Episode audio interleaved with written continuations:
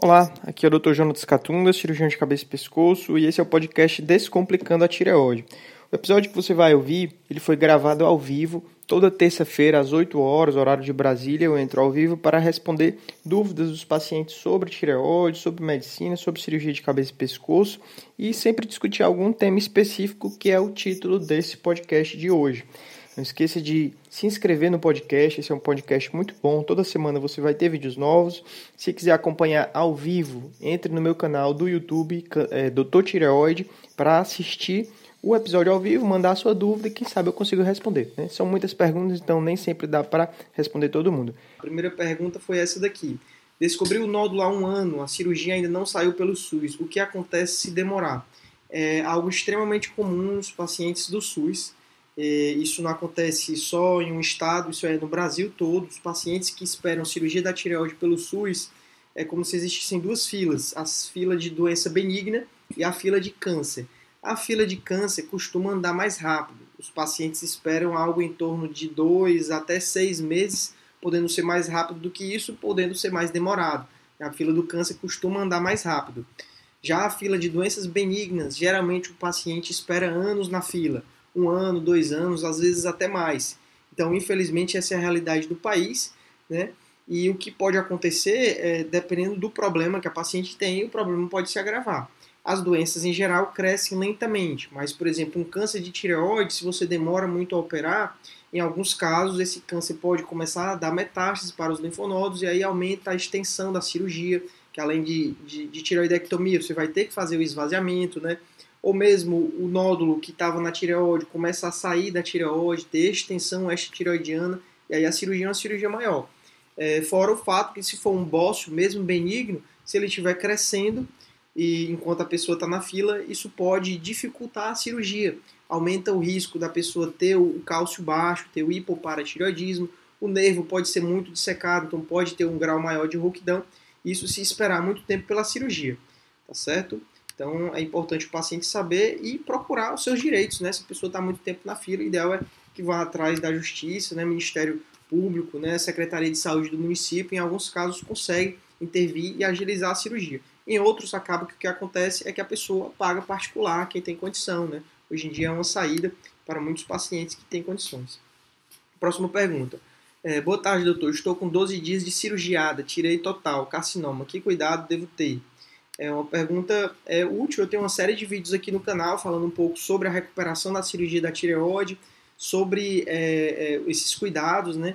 Na verdade, assim, após 12 dias, 12 dias a pessoa já tem uma vida praticamente normal, assim, a recuperação da cirurgia da tireoide é uma recuperação muito tranquila. Então, com 12 dias, meus pacientes eu costumo já liberar atividade física, né? nada muito intenso, né? Atividade intensa pegar peso pesado, né, correr maratona, aí o ideal é esperar um mês. Mas com 15 dias, praticamente tudo já pode fazer, né? E é, o único cuidado é o que? Evitar pegar sol na, na, na cicatriz, né? Para que a cicatriz não fique com uma cor muito diferente, mais escura, né? Evi evitar esticar o pescoço muito para trás, porque isso pode deixar a cicatriz mais larga, né? Isso gera tensão na cicatriz, tá certo? E ficar atento aos possíveis sinais das complicações da cirurgia da tireoide, né, que é o cálcio baixo, né, sintomas como câimbras, formigamentos, dormências. Na cirurgia total isso pode acontecer e o paciente tem que ficar atento para alertar o médico. Né? Se tem qualquer complicação, tem que tratar prontamente. Né? Ou mesmo se tem uma rouquidão, o ideal é que essa rouquidão não persista por muito tempo, já procure um fonoaudiólogo né, para fazer a reabilitação tá certo? Se tem um seroma, que o médico, que a paciente procura o médico para fazer a punção e aspirar, né? Ficar atento a esses cuidados, tá certo? Antes de ir para a próxima pergunta, deixa eu só confirmar aqui com o pessoal do YouTube se está tudo ok com áudio. É, aqui já tem dezenas de perguntas, ninguém falou nada do áudio, então provavelmente está tudo ok. Beleza, então continuando aqui a próxima pergunta. São só oito, depois eu vou abrir para as perguntas do YouTube, tá certo, pessoal? Eu peguei essas daqui que o pessoal do Instagram já tinha enviado. É, então, quem está assistindo pelo Instagram pode ser que eu responda a sua pergunta. Eu escolhi 8 das 30, 32. Então, talvez você seja um que eu não vou responder, mas essas que eu escolhi são perguntas mais gerais, né? Que geralmente tinham duas ou três iguais. Bom, próxima pergunta. Doutor, fale um pouco sobre a supressão do TSH no controle do câncer de tireoide. Terapia supressiva é uma forma que é, nós temos de reduzir as, as taxas de incidência, de recidiva do câncer. Paciente que tem um carcinoma papilífero ou carcinoma folicular, esse tipo de câncer é o câncer bem diferenciado da tireoide. Ele é muito semelhante ao tecido tireoidiano. Por ser semelhante ao tecido tireoidiano, ele é sensível aos valores de TSH. Então, se o TSH sobe, é, a tireoide normal ela é estimulada pelo esse TSH alto. Então, ela pode se replicar mais, virar inclusive o bócio, né? Já nos pacientes que tiveram câncer de tireoide, esse TSH alto pode estimular o câncer. Então, a terapia supressiva, é, nós damos doses mais altas do que a pessoa geralmente precisaria para induzir um hipertiroidismo. Com isso, o TSH vai lá para baixo, fica 0,1. Né, dependendo da agressividade do câncer, pode ser uma indução, uma terapia supressiva mais forte ou mais fraca, né? E aí, com essa terapia supressiva, a gente consegue inibir as recidivas de acontecerem, né? Ou não nem acontecer, às vezes é, a recidiva já está lá, mas ela fica quietinha, ela não cresce, né? Com a terapia supressiva. É claro que a terapia supressiva ela também não pode ser muito intensa ao ponto de prejudicar o paciente. Você não vai dar doses altíssimas de levotiroxina para o paciente ficar com, com hipertiroidismo, todo se tremendo, com taquicardia, palpitação, né? paciente tendo sequela do hipertiroidismo por conta da terapia supressiva, né? Tem que ser bem dosado de acordo com a agressividade do câncer, tá certo? Próxima pergunta. É normal não sentir absolutamente nada após retirada total da tireoide? Fiz tem um ano. É exatamente isso que eu tenho visto em muitos pacientes. Inclusive a minha sogra, ela fez tiroidectomia total já tem, acho que uns 15 anos, 10 anos, já há muito tempo, e ela vive uma vida normal, não sente praticamente nada, né, toma um remedinho todo dia e é esse o único cuidado que ela tem. Né? E é muito comum os pacientes terem isso. Infelizmente, o que acontece na internet é algo que é o viés da informação. Né? É, as pessoas entram na internet buscando informação e acaba que as pessoas que não tiveram resultado tão bom como essa pessoa que perguntou se era normal não sentir nada, né? As pessoas que não tiveram resultado não muito bom, seja porque tiveram hipoparatireoidismo, seja porque tiveram hipotireoidismo de difícil controle, ou mesmo ansiedade, às vezes não foram bem é, conduzidas pelo médico, médico não pegou bem essa informação, aquela pessoa vai na internet e começa a falar mal dessa cirurgia, começa a dizer que se sentiu muito mal, que se prejudicou muito, que foi a pior coisa que ela já fez, que ela perdeu a tireoide, foi mutilada. E aí, isso, para quem ainda não passou pela cirurgia, quando lê, a pessoa se assusta. Mas na verdade, o que acontece na maioria dos casos é isso: a pessoa vive uma vida normal, não sente nada, perdendo essa glândula, né? O problema maior é quando perde as paratireoides. A glândula tireoide, ela tem como ser reposta, né? A gente tem o hormônio que é um tratamento bastante eficaz, a pessoa toma a levotiroxina, que é o próprio T4 que a tireoide produziria, então ela não faz tanta falta.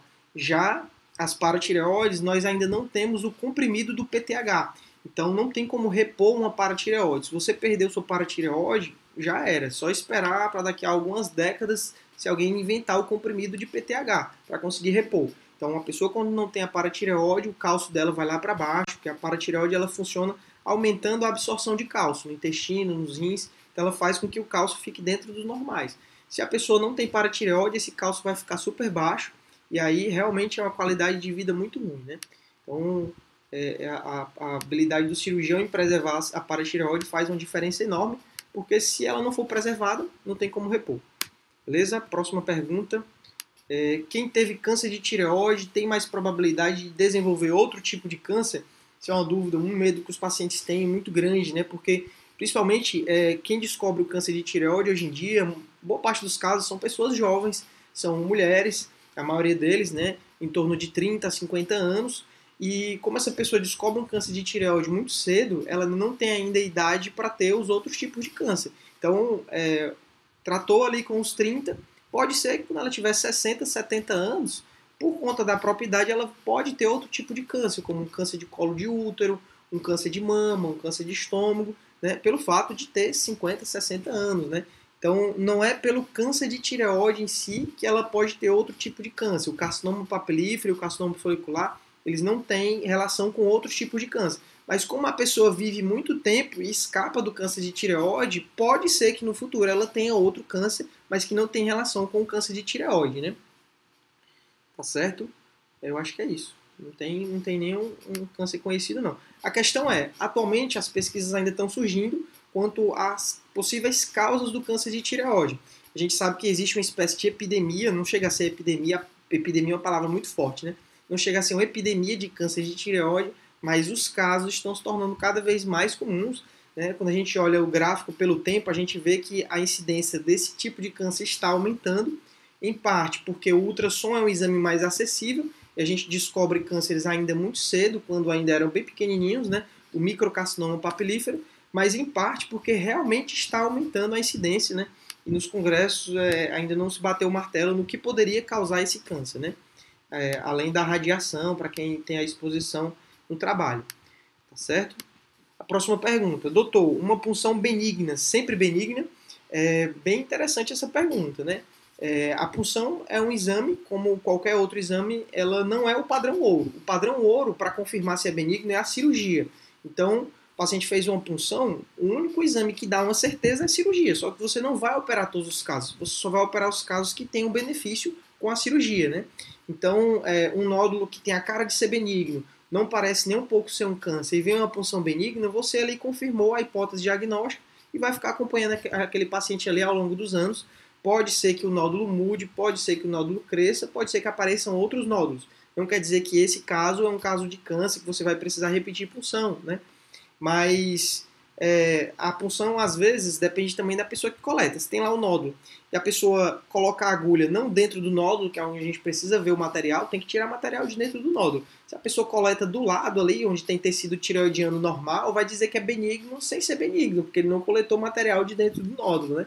Então, não é porque a punção é benigna que realmente quer dizer que é benigno. Tá certo? Eu já operei pacientes que a punção era benigna, mas claramente pelo ultrassom, pela clínica, o aspecto todo era de câncer. Quando operou, no final era câncer, né? Então não é bem por aí não. Próximas perguntas, está terminando essa daqui, pessoal. Já para as do YouTube, né? Tem muita gente aguardando. Vou ver aqui se está tudo ok. É tudo ok. Qual fez. Quem fez a cirurgia parcial? Precisa fazer ultrassom contínuo ou só exame de sangue? É assim, a pessoa que fez a cirurgia parcial seja por câncer ou por doença benigna, geralmente é um resultado muito bom. A cirurgia parcial é uma cirurgia que resolve a maioria dos pacientes, né? não vai precisar operar de novo. Então não precisa acompanhar de uma forma muito intensa com o ultrassom. Se o motivo da parcial foi por conta de câncer, o ideal é o quê? Uma vez por ano fazer o ultrassom para avaliar o outro lado e para avaliar o nível recorrencial de onde a tireoide foi removida, para ver se tem algum nódulo suspeito. Né? É, é isso, contínuo, na verdade, uma vez por ano. Né? Se a doença foi, se o motivo foi por doença benigna, não há necessidade de fazer esse ultrassom uma vez por ano. Só mesmo exame de sangue para confirmar se o TSH e o T4 livre está ok. Se ao exame físico notar que a tireoide está crescendo ou se tem algum nódulo palpável, aí pode ser necessário fazer o ultrassom sim, tá bom? Vai depender do motivo, né? Depender do caso. E essa aqui é a última pergunta das que eu selecionei. Ah, é a mesma pergunta, então acabou. Pronto, pois então agora eu vou responder as perguntas de quem está no YouTube. Vamos lá, vou subir lá para cima, tá certo, pessoal? Eu sempre no YouTube eu escolho as primeiras perguntas, né, de quem chegou primeiro. Né? O pessoal que está no Instagram, eu vou responder as perguntas de quem está no YouTube. Boa noite, Maria Alves. Boa noite, Denise. Boa noite, Gisele. A Célia mandou aqui. Gostaria de saber de problemas de bócio interno. É, esse termo, assim, não é um termo bem médico, né? É mais que o médico costuma usar para que o paciente entenda, né? Bócio interno pode ser um, um, paciente que tem um pescoço um pouquinho mais largo e não é um bócio muito visível no pescoço, né? Às vezes a tireoide é grande, mas não dá para notar. E aí acaba que o médico pode dizer que é um bócio interno, né? E pode ser inclusive o chamado bócio mergulhante. Em alguns casos, a tireoide ela pode crescer tanto que ela entra para dentro do tórax pelo mediastino começa a crescer por dentro do tórax. Né? Esses casos costumam ter indicação de cirurgia por conta da possibilidade de sintomas, né? sintomas cada vez piores de entalo, de dificuldade de respirar, né? ou mesmo pelo risco de ter um câncer dentro desse bócio mergulhante, já que é uma tireoide crescendo fora do normal. Tá certo? Então, é, eu acho que o bócio interno seria isso, Célia, um bócio que não seria tão visível, mas que está lá, né? Próxima pergunta do William. Bócio chama zoom, o que significa? É assim, William, chamas, a classificação de chamas é uma classificação que eu já até fiz um vídeo aqui no canal. É uma classificação que analisa a vascularização do nódulo. É, é um, é um, foi um brasileiro, eu não sei se é um professor brasileiro ou uma professora, Chamas, é o sobrenome, né? Ele estudou e na época ele viu que nódulos que tinham vascularização cada vez mais central né, eram nódulos que pareciam ser mais suspeitos de ser câncer. Só que o que aconteceu é que, ao longo dos anos, se estudaram melhor essa classificação e viram que nódulos malignos não obrigatoriamente tinham essa vascularização central, eles poderiam ter também só vascularização periférica, e o contrário, nódulos benignos poderiam ter também essa classificação, essa vascularização central.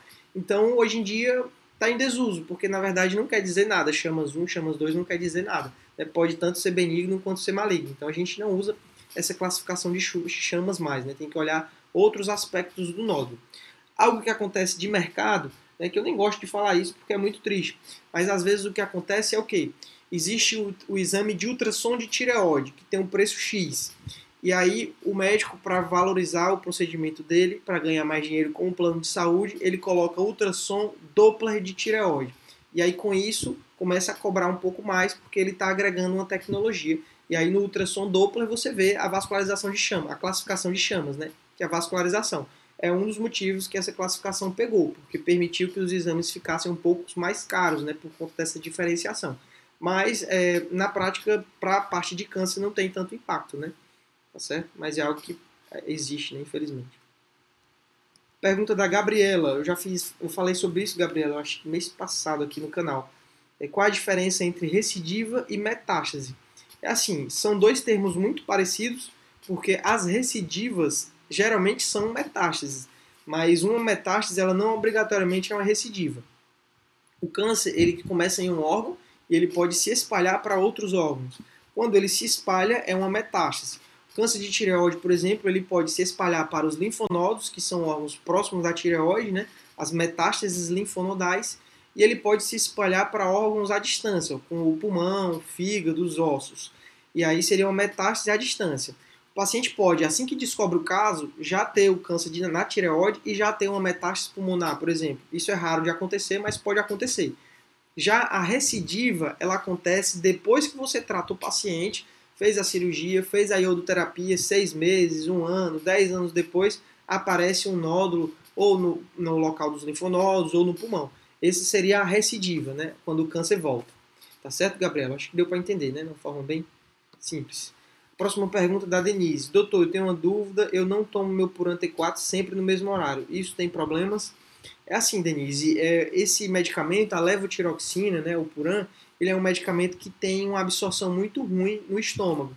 Então, é, a regularidade no uso é muito importante. O paciente não pode ficar esquecendo de tomar. Né? se você toma em horários diferentes, não tem tanto impacto, mas se a distância entre a hora que você toma o remédio e a hora que você toma café for muito diferente, por exemplo, um dia você toma o comprimido, cinco minutos depois você come, no outro dia você toma o comprimido e espera uma hora para se alimentar, essa distância pode causar alterações na sua dose.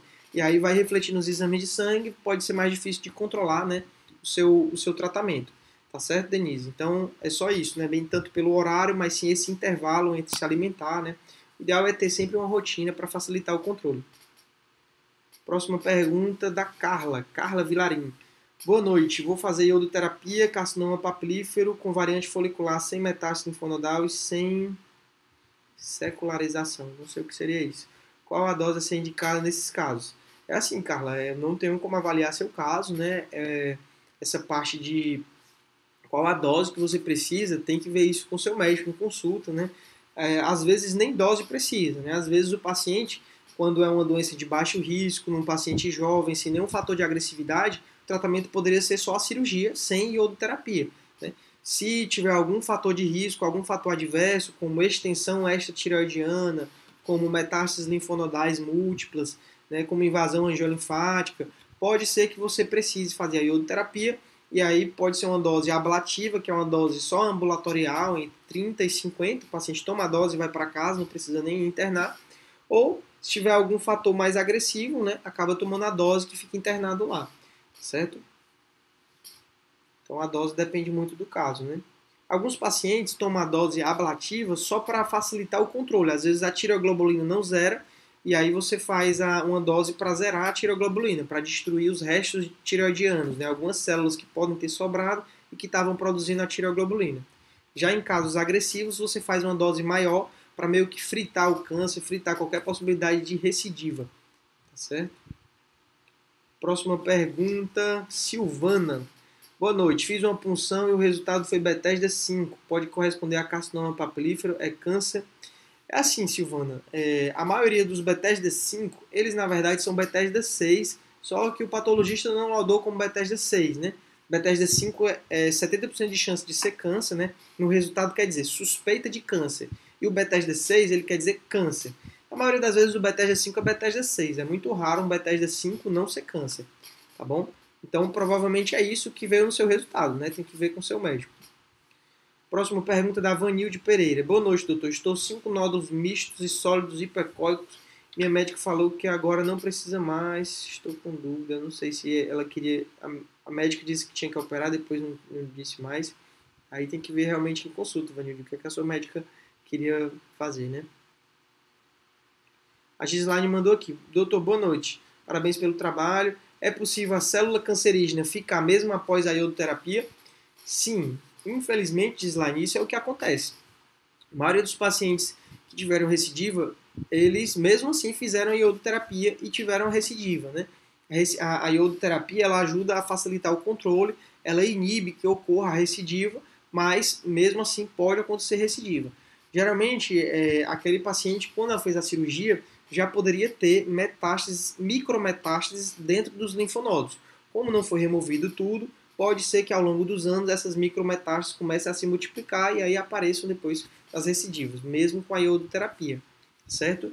É, isso é algo que o paciente não deve se assustar por conta disso, né? O câncer de tireoide ele não é tão agressivo quanto outros cânceres, então você não deve tratar um câncer desse de uma forma muito agressiva, né? Apenas nos casos agressivos. É diferente, por exemplo, num câncer de boca, que você faz uma cirurgia enorme, faz uma glossectomia total, você faz um esvaziamento extenso, tira vários linfonodos, e aqueles pacientes, às vezes, mesmo assim, a doença vai voltar e a pessoa pode não sobreviver nem um ano, dois anos depois do tratamento.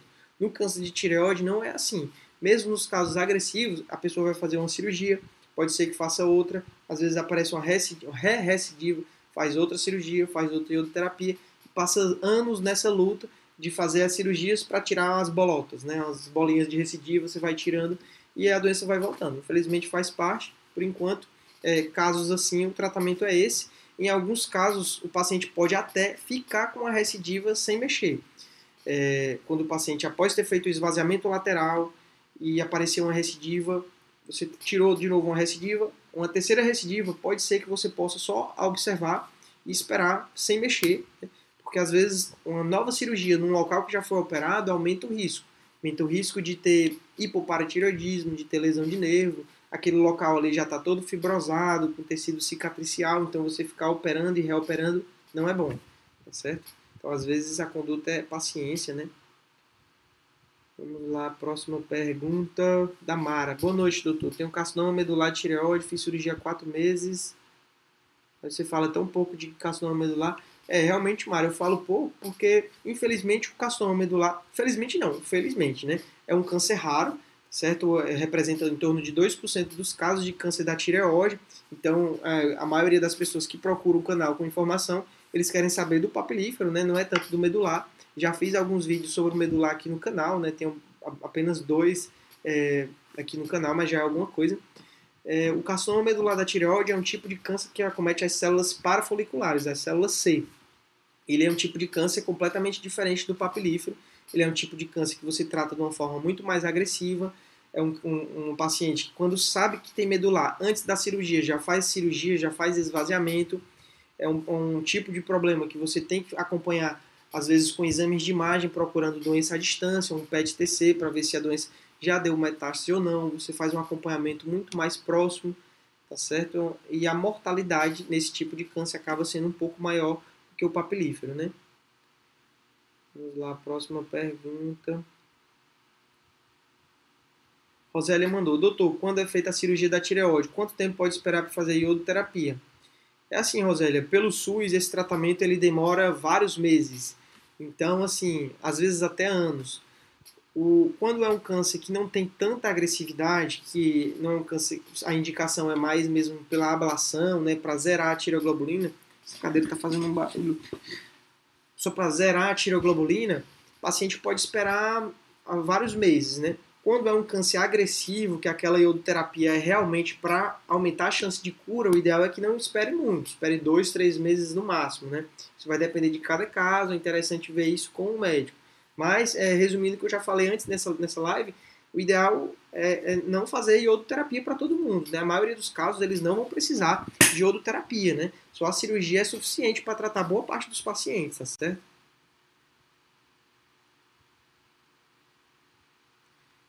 a pessoa aqui, Eduardo, mandou assim: Oi, doutor, boa noite, tudo bem? Estou com vários linfonodos no corpo inteiro, 10 na virilha, um em cada braço, vários no pescoço. Percebi que é, os mesmos estão crescendo e não dói. O que pode ser?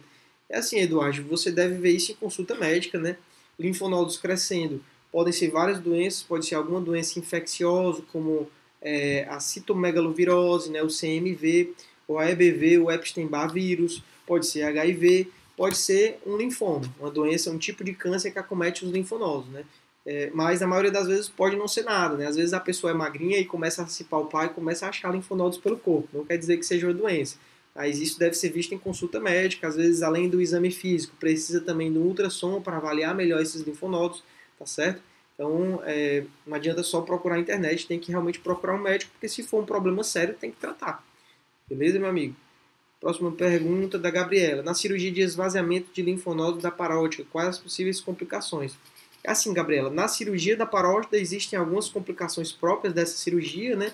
Cirurgia de parótida, a gente retira a glândula parótida, então muito próximo dessa glândula, né? Atravessando, passa por dentro da glândula, passa o nervo facial, que vai inervar os músculos da motricidade da, da face, né? Então a pessoa pode ter alguma paralisia em algum ramo desse nervo ou até no nervo todo, pode ficar com o lábio torto, pode ficar sem conseguir fechar o olho, né, sem conseguir franzir a testa, é, é, a paralisia facial. Ela pode ter a síndrome de Frey, que é uma das complicações mais comuns, é a sudorese gustatória, quando a pessoa sente fome, ela começa a suar por aqui, ao invés de salivar para dentro da boca, ela fica suando por aqui.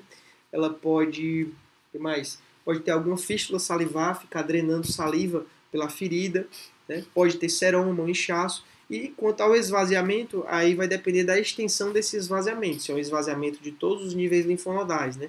Que aí poderia ter é, algum risco de paralisia do nervo acessório, não vai conseguir elevar o braço, ela vai ter a parestesia, vai ficar com a região da cirurgia toda dormente, porque os nervinhos sensitivos têm que ser cortados, sacrificados, tá certo? Então é isso. Mais ou menos isso, tá certo, Gabriela? O ideal é ver com o seu médico, né? Porque vai depender da extensão da cirurgia. Próxima pergunta da Vanilde. O boss está aumentado, mas deu Bethesda 2. Os nódulos estão aumentando a quantidade e tamanho. É assim, Vanilde. A Vanilde não mandou mais pergunta, mas mesmo Bethesda 2, se os nódulos estão aumentando em quantidade, estão aumentando em tamanho, se a tireoide já é uma tireoide volumosa, uma tireoide grande, com volume acima de 30, né? causando sintomas, muitas vezes tem indicação de cirurgia, mesmo com o nódulo Bethesda 2, né? tem indicação de tirar essa tireoide doente, tá certo? Próxima pergunta da Suzy, meu cálcio está baixo. É, pode acontecer, depois da cirurgia da tireoide, Suzy.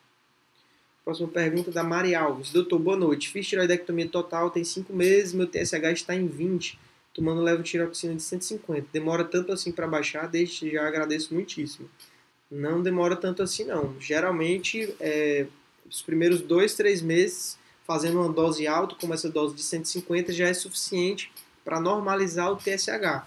Às vezes pode ser a forma que você está tomando, às vezes é a marca que você está tomando, não está absorvendo bem, certo? Então o ideal é resolver isso logo, porque um TSH de 20 mostra que você está em hipotireoidismo, né? E não é saudável ficar por tanto tempo em hipotireoidismo, tá bom? A Maria Alves mandou aqui, doutor, eu fiz tiroidectomia total, tenho cãibra e dormência, é normal? Não é normal, Maria. É, isso mostra que você pode ter tido uma complicação chamada hipoparatireoidismo, cálcio baixo após a cirurgia da tireoide, né? É, ao lado das glândulas paratireoides ficam, ou ao lado da glândula tireoide, né? Fica em cada lado da tireoide as glândulas paratireoides, que elas devem ser preservadas, né? E a vascularização delas deve ser muito bem preservada para que o paciente não tenha o hipoparatireoidismo. Então, é, o ideal é que é, ela seja preservada e após, o após a cirurgia o paciente vai fazer exames de sangue para confirmar se o cálcio está ok. Quando o paciente tem esses sintomas que você falou, câimbra, dormência, formigamento, são sinais clínicos de que o cálcio está baixo. Então aí vai ter que investigar e fazer o tratamento desse hipoparatireoidismo, porque muitas vezes, infelizmente, não existe um remédio específico. É tomar grandes quantidades de cálcio, né? é repor magnésio, existem alguns remédios que fazem o cálcio subir, como a hidroclorotiazida, né? um quelante de fósforo, são vários medicamentos que a gente pode usar para controlar melhor esse hipoparatireoidismo. Vitamina D, né? Então chegamos ao fim de mais um episódio do podcast Descomplicando a Tireoide. Não esqueça de comentar se você ficou com alguma dúvida, se inscrever no podcast, assinar o podcast. Tem muita pessoa que escuta, mas não assina o podcast. Compartilhe, avise as outras pessoas sobre esse podcast para que elas também possam escutar e aprender mais comigo. E caso você tenha interesse, acesse o meu site doutortireoide.com para procurar como você pode ser atendido por mim. Beleza? É isso aí, vamos para o próximo.